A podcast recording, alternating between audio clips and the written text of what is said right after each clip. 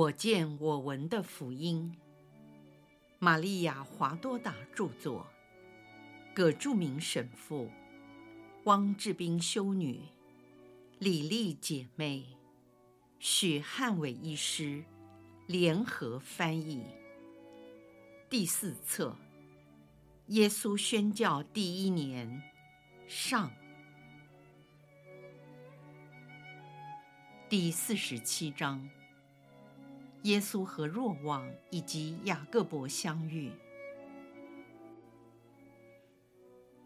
我看见耶稣走在碧草如茵的约旦河边，回到了他曾受洗的浅滩。此处的人习惯从这里渡河到对岸，往培勒雅去。上次这地方很热闹，如今显得荒凉，只有寥寥可数的旅客。徒步或骑着马以及驴子经过而已。这些似乎并未引起耶稣的注意，他沉浸在思维里，继续往北走。当他来到浅滩，遇到一群不同年龄的人，正在热烈讨论事情，然后便又分手，有的往南，有的往北走。在往北的人群中，我看见若望和雅各伯。若望首先发现了耶稣，便手指着耶稣，并立刻转告给哥哥和同伴们。他们交谈了几句，若望就快步向耶稣走去，雅各伯跟在后面，只是没有若望迅速。其他人毫无兴趣，只在讨论中缓慢前进。当若望走进耶稣的背后，大约还有两三公尺的距离，他喊：“天主的羔羊，除免世罪者。”耶稣转身看着他，两人相距只有几步。他们互相看着对方，耶稣神情肃穆，审查着若望，而他那清纯的眼神凝视着耶稣。若望年轻帅气，约莫二十岁左右，俊美的笑容像极了女孩，在她粉嫩的脸上还有一些金黄色的汗毛。耶稣问：“你找谁？”“找你，师傅。”“你怎么知道我是师傅？”“习者若翰告诉了我。”那你又为什么称呼我羔羊？一个多月前，当你经过这里，我听见他这样叫你。你希望我为你做些什么呢？希望你告诉我们永生的话，好能安慰我们。但你是谁？我是赛伯德的儿子若望。他是我的哥哥雅各伯，我们是加里勒亚人，是渔夫，也是若翰的门徒。洗者曾经跟我们讲过有关生命的话，我们听从他，是因为我们愿意追随天主，好做补赎，也希望得到天主的宽恕，并准备我们的心迎接默西亚的来临。若翰说。你就是默西亚。他看见了鸽子圣神的标志降临在你身上。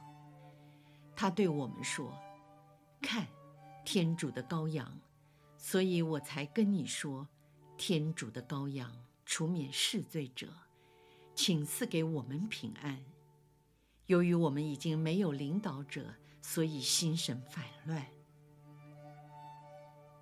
若汉在哪里？黑洛德逮捕了他，监禁在马格隆的牢狱中。有几个忠信的门徒试图解救他，却没办法。我们刚从那里回来，师父，让我们跟随你，请告诉我们你住在哪里。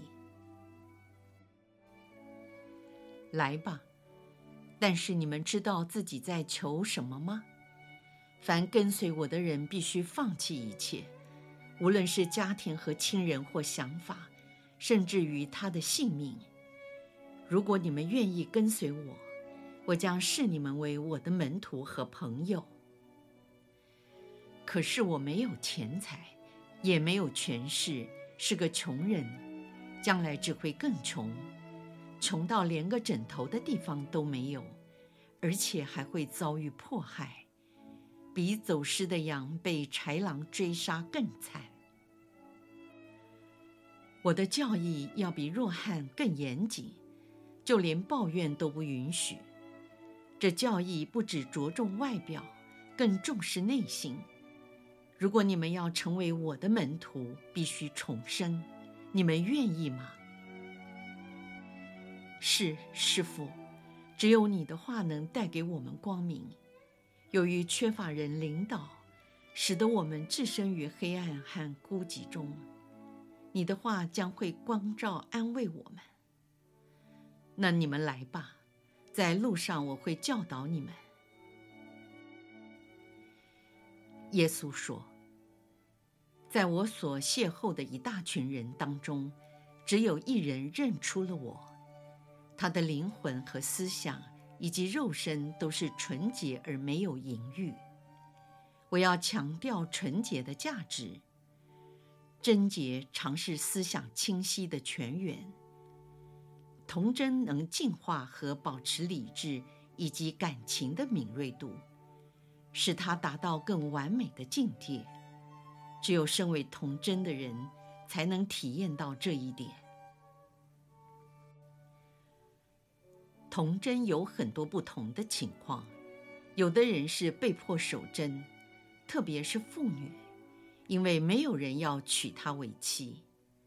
男人也有同样的处境，但男人并不安分守己，这就是坏处所在。因为通常一个青年早被情欲所玷污，只能演变成不良、不称职的家长，不仅在思想和感情方面，也表现在肉体上。那些自愿守贞的人，由于心灵的热忱，将自己完全奉献给天主，这才是美好的童贞，成为中悦天主的祭品。然而，并不是每个人都坚守他们的贞洁，有如百合花的花梗，直直向天，不受肉欲的污染，只向天主阳光的亲吻和他的露水绽放。有许多人对所发的圣愿，只在肉身上遵守，但在思想上出轨。如果他们后悔，并盼望得到他们所牺牲的，这只能算是一半的守贞。即使肉体没有受到污染，可是内心却不然。他们的心在发酵、沸腾，骚动出淫荡的臭气，利用那敏锐的想象力想入非非。而这种善情、肮脏、龌龊、不正当的淫乱邪念。反复放荡的幻想，以获得性欲的满足。像这种心理邪恶犯罪的程度，远超过肉体上的犯罪。对一般自由之身的人来说，已经应该禁止。更何况为那些奉献于天主的人，更不可有非分之想。像这种人所发的圣愿是虚假。只有外在的形式，缺乏实质的精髓。但也有的人，他们的百合花贞操，虽遭遇外在暴力的摧残，然而内心并没有被污染。这些人若与那些在表面上虽然没有被破坏，但内心却充满了淫欲，而且借由这些淫欲。来充填他们孤寂时间的人，两相比较是完全不同。他们若来到我面前，我将称第一种人为守贞者，而第二种人为不守贞者。我将赐予第一种人守贞和殉道者的双重冠冕，因为他们的身体受到创伤，他们的心灵由于不甘愿被蹂躏，同时受到了伤害。纯洁的价值非常崇高，正如你华多达所见到的，撒旦首先引诱我犯下不洁的罪。他很清楚地知道，淫荡的罪能颠覆人的灵魂，继而容易犯其他的罪。为了战胜我，撒旦奋力瞄准这个重点。面包饥饿是物质欲望的象征。也是一切欲望的象征，是撒旦为了实现他的企图所利用的工具之一。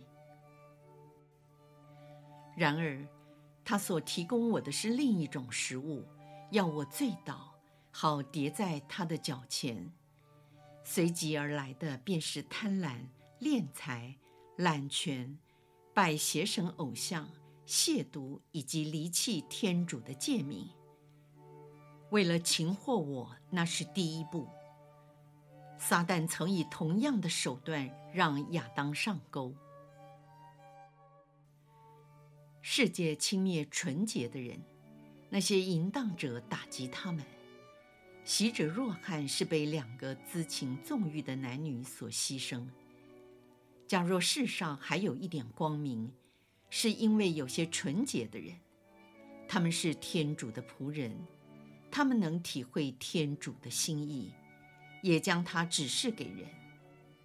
我曾说过，心里洁净的人是有福的，因为他们要看见天主。同样是在这个世界，但由于肮脏的思想不在他们内发生诱惑的效用，他们才能够看见天主，听见天主，跟随天主。并将天主介绍给别人。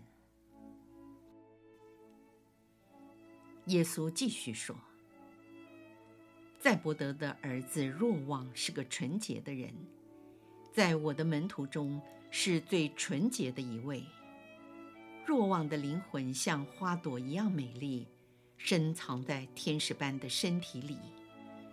他用第一位师傅若翰的话来称呼我。”并要求我赐给他平安，就是因为他的纯洁，在他心中早已经拥有了平安。我爱若望，也是由于他的纯洁，才将教义和奥秘的真理，以及我最爱的母亲托付给他。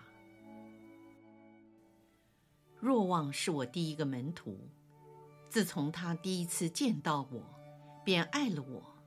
在我经过约旦河的那天，洗者若翰将我指证出来后，若望的灵魂就与我的灵魂相融合了。当我从旷野回来时，如果他没有遇见我，也会来找我，直到找到为止。纯洁的人是谦虚的，并渴望接受和学习有关天主的知识。如同流水归向大海，他将奔向那些他认为拥有属天知识的师傅。耶稣又说：“我没有要你华多达述说你的耶稣在性方面所受的诱惑，虽然你内在的声音让你明白撒旦的动机和目的，是故意引诱我在性欲方面跌倒。”因此，我宁愿自己来谈，而且有必要提到。所以你华多达就不必再去想这件事情了。现在我们继续下去，让撒旦的花言巧语和伎俩留在沙漠，不再发生作用。你要跟随耶稣，如同若望一样，你将在荆棘中行走。你会找到耶稣也为你流的每一滴血，就像玫瑰花一样，帮助你克服情欲。耶稣解释说：“若望在他的福音内提到他遇见我时，说了，第二天，好像是说在我受洗后的第二天，习者若翰见证指出我时，若望和雅各伯便立即跟随了我。如果是这样，那就与其他圣史的记载，我在旷野四十天禁食之后，才初次遇见若望，有些矛盾。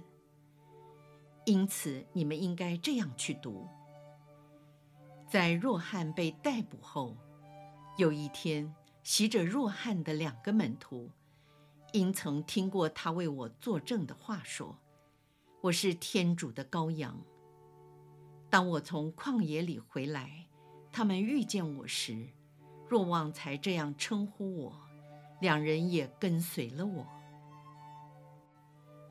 我们因此一起返回加里勒亚湖边。我曾住在那里，也从那里开始了我的浮船工作。